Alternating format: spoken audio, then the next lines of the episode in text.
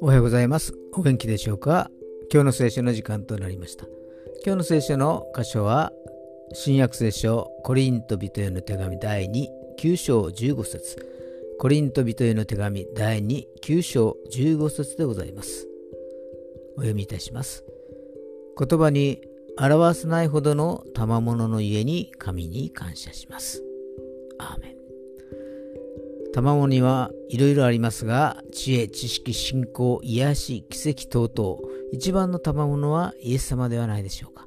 イエス様を信じることによって、聖霊様がいつも共にいてくださって、私たちの日々の生活を、心の中の状態を、体の調子を整えてくださっています。神様に感謝感謝するしかないですよね。今日も神様に感謝する一日となりますように。それでは今日という一日が皆さんにとって良き一日となりますように。よッしーでした。